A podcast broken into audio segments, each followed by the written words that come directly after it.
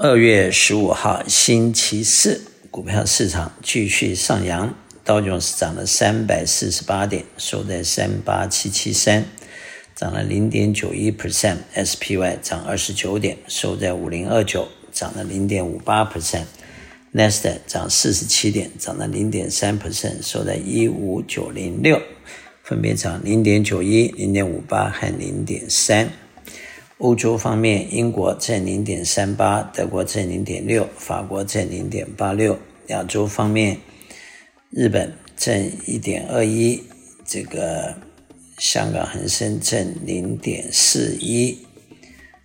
然后再来看一下债券市场，债券市场，美国的国债三个月的在五点三七，六个月五点三一，一年四点九四，两年四点五七。五年四点二一，十年四点二三，三十年四点四一，十年的四点二三和一年的四点九之间差零点七，仍然是倒挂。倒挂通常是代表经济有 slow down 的现象。美元指数一百零四点二八，美元兑人民币七点一六，美元兑日元一四九点九一，美元兑欧元零点九三。那么代表恐慌和贪婪的指数在七十六，七十六是偏高了，四分之三的人乐观，只有四分之一的人悲观。通常这就代表股票市场涨得差不多了，到了八十以上就要小心，有时候到了八十就会呃破败。Commodity 方面，西德州油七十八点零三，布兰特油八十二点八，Natural Gas 一块五毛八，黄金两千零四块。黄金前两天跌了两千块之下，现在又涨回两千块。那么铜三百七十五点八，小麦五百六十七块。美国的通膨指数目前是在三点一到三点九，不具备降利息的条件。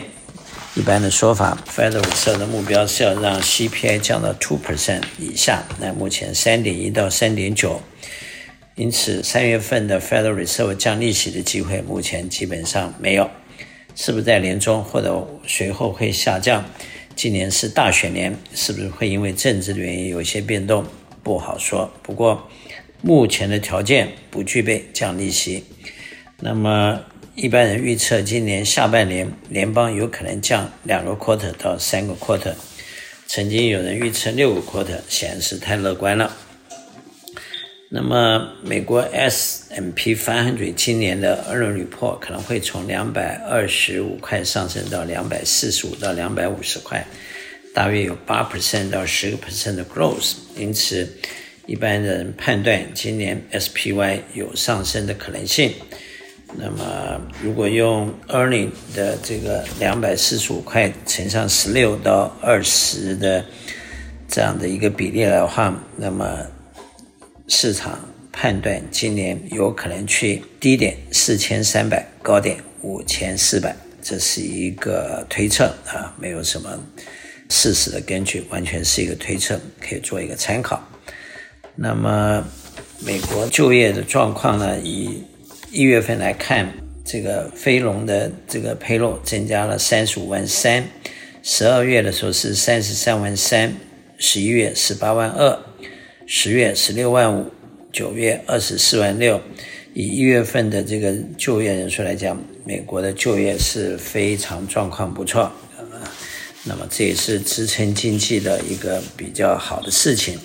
不过相对来讲，如果是失业率低的话，CPI 就不太容易下降，因为 CPI 里面现在比较 stubborn 的就是这个 service 和薪水这一块，以及房地产的租金这一块。而这两块加起来大约占百分之六七十，这边不下降，CPI 就不会下降太多。那么，美国的 Service 的这个 PMI 就采购经理的指数，目前上升到五十三点四，比上个月的五十二，呃，上升了一点二，啊，这是一个不错的数据。因此，Overall 来讲，今年经济还可以，啊，并没有所谓的硬着陆或者衰退的情况。因此，投资人在目前。可以抱着平常心，采取一个 balance approach，做一个 diversified portfolio，同时要注意到它的安全性和流通性。我是肖云翔，我的电话七三九八八三八八八，谢谢。